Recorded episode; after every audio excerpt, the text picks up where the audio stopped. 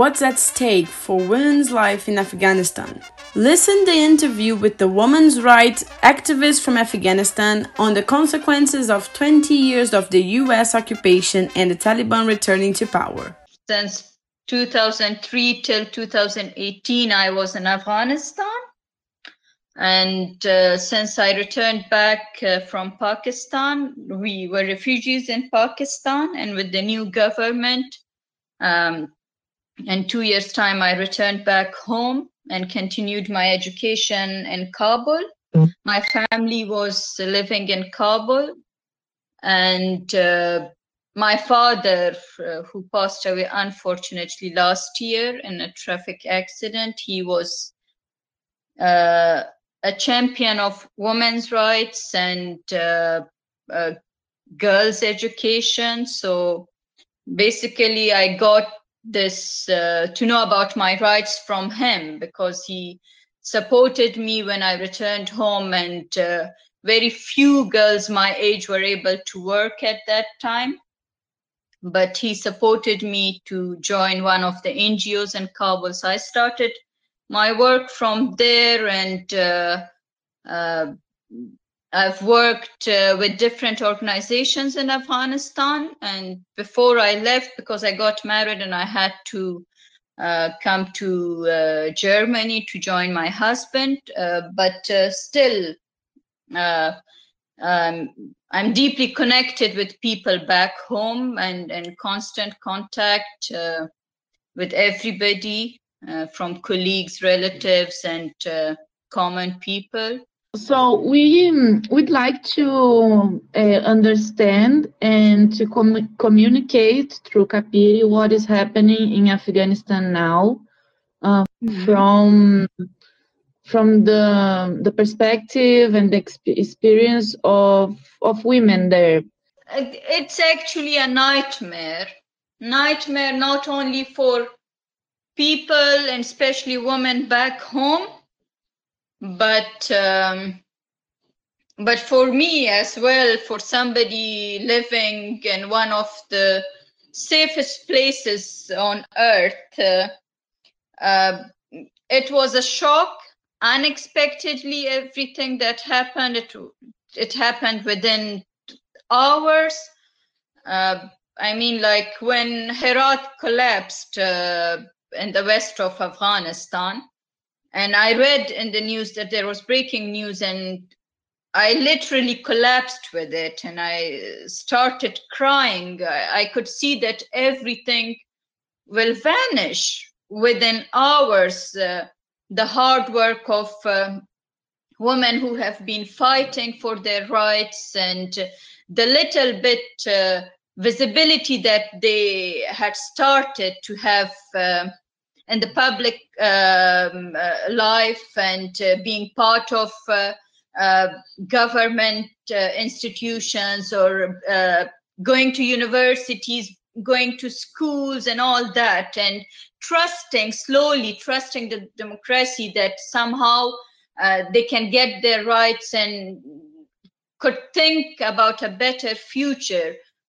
Uh, personally for me apart from talking about the people in afghanistan and the woman personally for me somebody who, lives in the west it's like it's it's a nightmare. I've not been able to sleep. So imagine if somebody who knows that nobody will knock on my door for being an activist.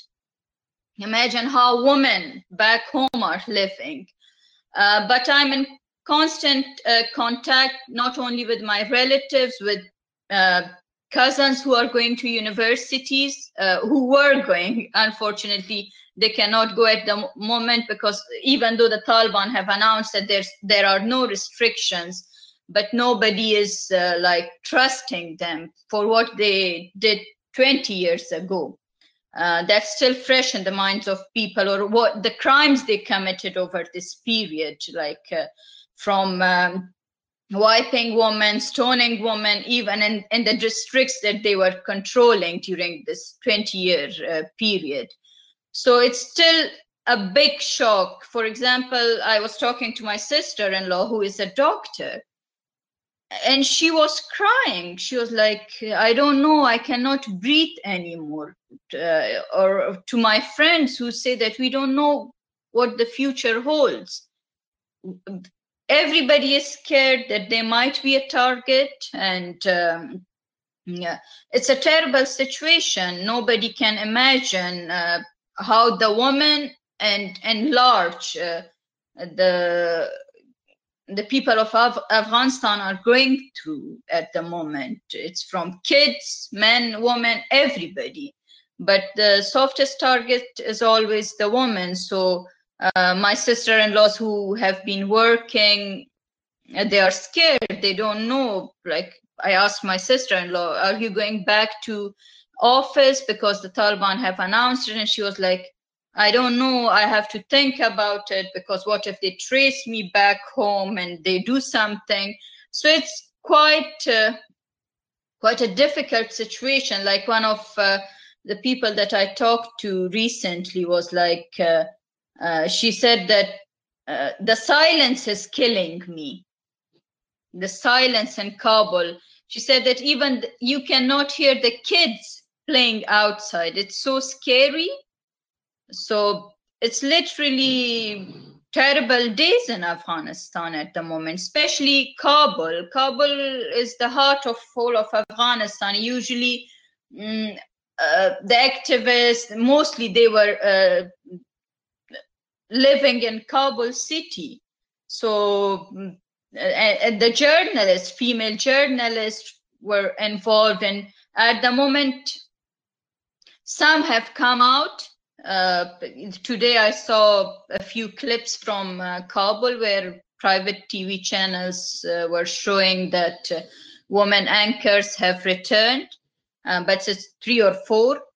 Um, but at the same time, uh, people have been telling me that they cannot trust the whole situation, that maybe after 31st August, things might change because that's the last day that the Americans have said that they are going to complete their evacuation and all that. So they say that maybe the Taliban are just showing their soft side at the moment. Uh, but once they form the government, then things will change.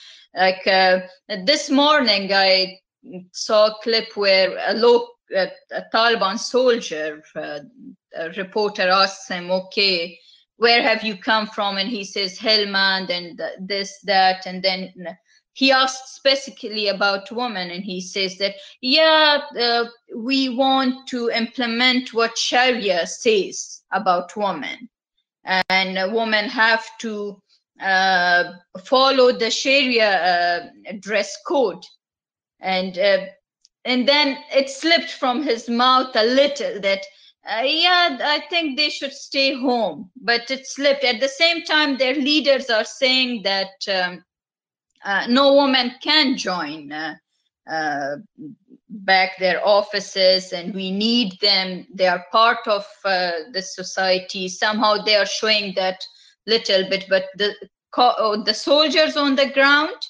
they say something else. Uh, and I've had reports that they uh, go house by house and are searching for journalists and all that. So these are reports that are coming out of Afghanistan at the moment.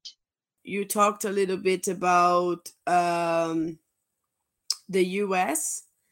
and the yeah. U.S. occupation in in Afghanistan, and we would like to understand this a little bit more. Uh, some people say that the U.S. failed in Afghanistan and others say that the that was the goal they were trying to do exactly what they did and if you can talk a little bit more about this so we can understand what that means in uh, the north american occupation in the country for the last 20 um, years that would be great I mean, when the, unfortunately, uh, when the U.S. occupied Afghanistan, uh, the expectations that Afghans at that time had was that okay, Afghanistan will change. Uh, nothing fundamental happened there, because at the same time that they were backing the Afghan government, they were also somehow involved with the Taliban, not pressurizing them, even though they were showing that they are fighting the Taliban. Uh, but overall, the people in the villages started to be against them. And one of the biggest reasons was not to say that culturally or something like that, but it was the bombardment that was happening uh, on the villages uh, because the civilians were being killed over 20 year period uh, so people started to have those uh, uh, uh, sentiments against um, americans but that does not mean people wanted taliban in power this is two different things most people confuse it that if people did not want the us then they wanted taliban no people had been through the Taliban period and they knew what they are bringing. For, for example, for the past 15 years, my village was somehow under the control of Taliban. Uh, only girls uh, could uh, uh could go to school till grade six, not above that. So people knew that Taliban were not giving them anything they wanted to support the the government somehow and they wanted the government to be stronger but they only believed in a little bit of democracy that the government was providing them and uh, uh, what happened uh, like one of uh, uh, people that i'm in contact with uh, she phrased this quite well that we are not asking the Americans to stay when the Americans announced and the uh, Taliban came and captured uh, Kabul and Kabul fell. They said, we don't want the occupation. The problem is the way that they mm-hmm. left everything. It's the vacuum that they provided. They literally threw Afghans to, to the wolves and they said, damn you, whatever is happening to you. And it's what the occupying forces, I think, mostly do. They get whatever they want and they leave you. And the panic at the moment is like terrible in Afghanistan. It's not that, that now people are missing the Americans. No.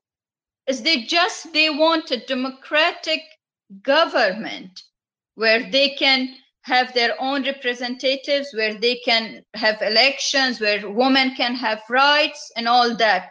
They wanted that.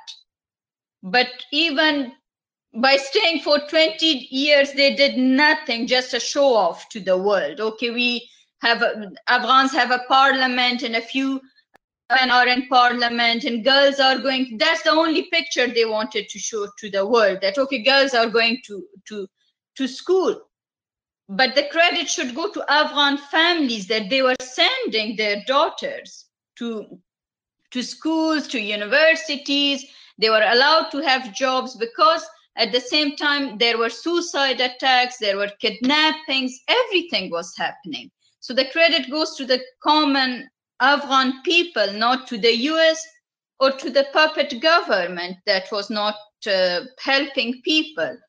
So at the moment, people are very angry, especially women, and they are saying the same thing that, okay, you are leaving, but you should have left uh, in a proper way, through a proper channel. You came, we didn't ask you to come.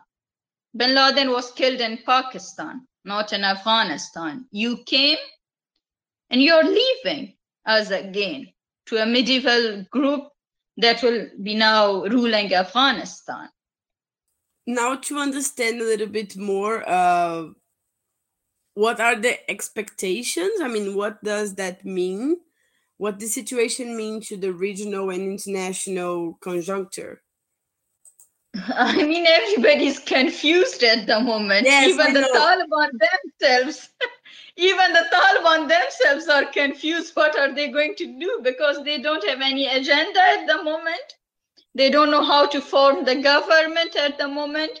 So it's uh, just a bit uh, confusing for everybody. Like today, uh, that like China has said that they are going to uh, recognize Taliban, or Turkey has shown that uh, a bit. So.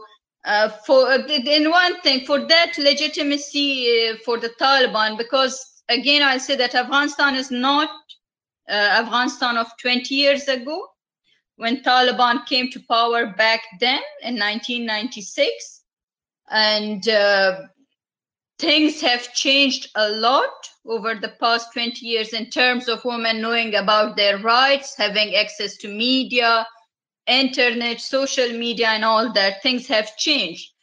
And uh, uh, one of the things that uh, i mentioned earlier was that the taliban are showing a soft uh, uh, face at the moment is to get that recognition from at least the regional countries uh, or to show to uh, regional countries that they are not a threat.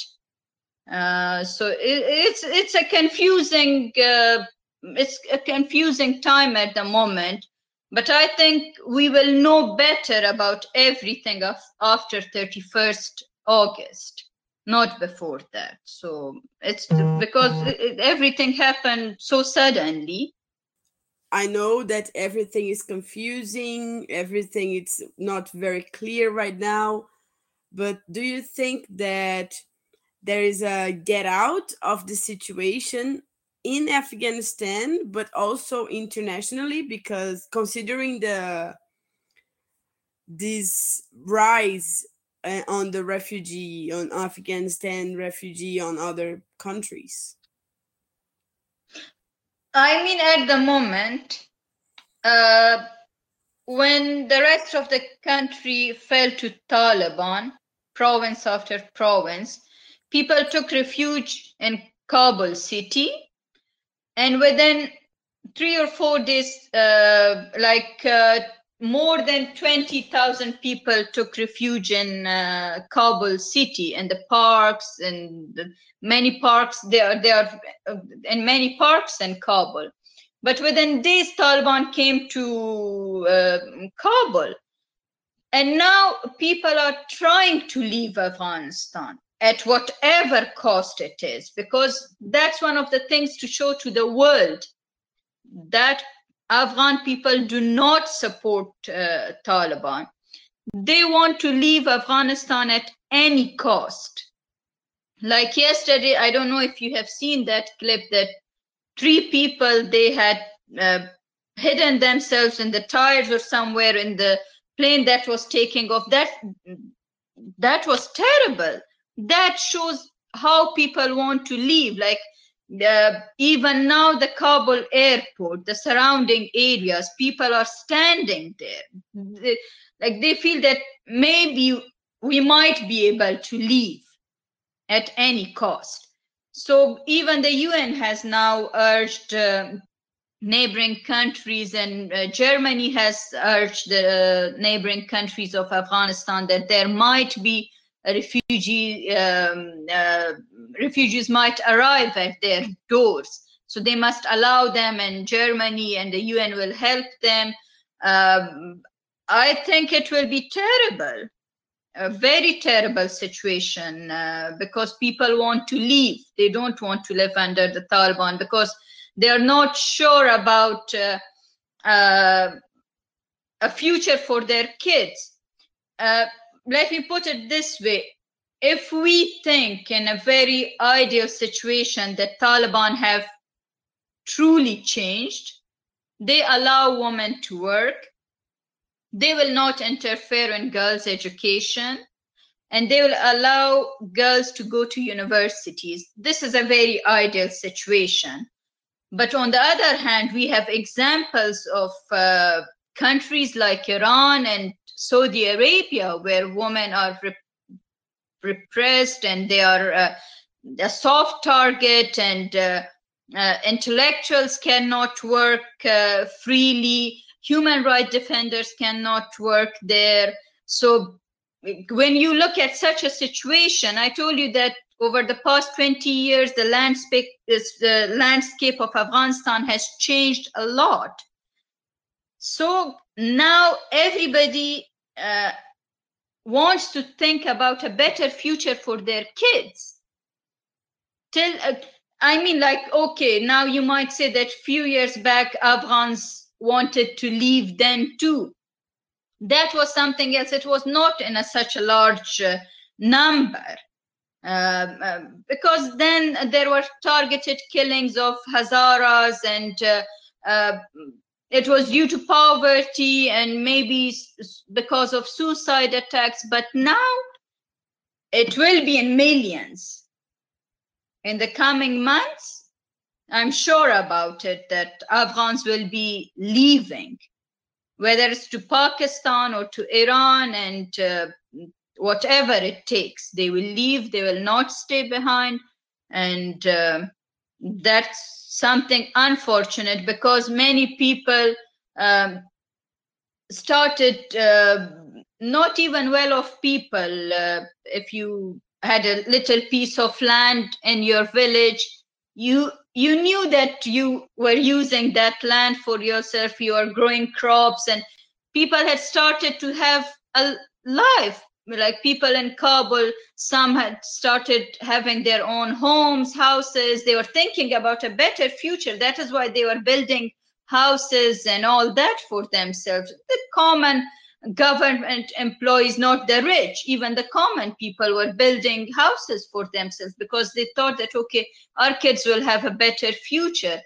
And suddenly things change, and now people even don't want to think about those things they know that they don't have a future especially for their kids uh, and for their kids they want to leave uh, how, how do you see that social movements internationally and also feminist movement and organizations such organization the world march of women uh, how what, what could we do at this moment in solidarity uh, re reivindicating um, about the situation of Afghanistan, considering that we are like uh, social forces? Uh, I mean, the biggest support uh, would be uh, to raise the voice of Afghan people, Afghan women. That's the biggest uh, solidarity uh, and the biggest support and assistance that Afghan people will receive uh, do not forget Afghanistan. Afghanistan is in the news now. Uh, and in a few weeks, even in a week's time, or by the time the Taliban declare their uh, government, things will calm down and then nobody will ask what is happening in Afghanistan. It will uh, not be the headline anymore. That's when the hard work starts. Uh, that's when uh, Afghan women need um, their international sisters around the world to raise their voice. Uh, uh I'm even scared of um, uh, a time when uh, maybe the internet will go down in Afghanistan because that time might come when where uh, Taliban might not want their crimes to be documented. So this voice should reach every corner of the world uh, to not leave uh, Afghan women alone. One of the things is that I've come across some people where they say that, um, okay, if Afghanistan has security and if it's peaceful, then it's okay. And I always tell them it's not okay. We might have even we we have peace in a graveyard too we don't want Afghanistan to be a graveyard. We want it to have different voices. We want the people to live. We want the woman to live. We want the woman to have rights the way they, they had it. And we want the younger generation to know about it.